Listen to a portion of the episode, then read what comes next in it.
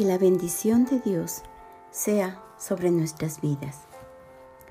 Jesús resucitó y se les apareció a sus discípulos y a las mujeres que le seguían y le servían. Ellos tuvieron la bendición de verle resucitado y con un cuerpo glorificado. En Juan 20, 17, hablando con María Magdalena, Jesús le dijo, no me toques, porque aún no he subido a mi Padre. Mas ve a mis hermanos y diles, subo a mi Padre y a vuestro Padre, a mi Dios y a vuestro Dios.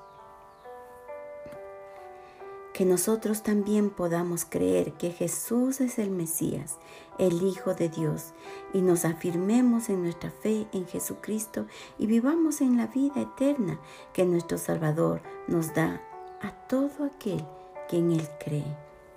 Sabemos que nuestro Dios no está muerto, Él está vivo y está sentado a la diestra del Padre Celestial intercediendo por nosotros y nos ha prometido que no nos dejará solos. Nos ha enviado al Espíritu Santo para que esté con nosotros y en nosotros. Oremos.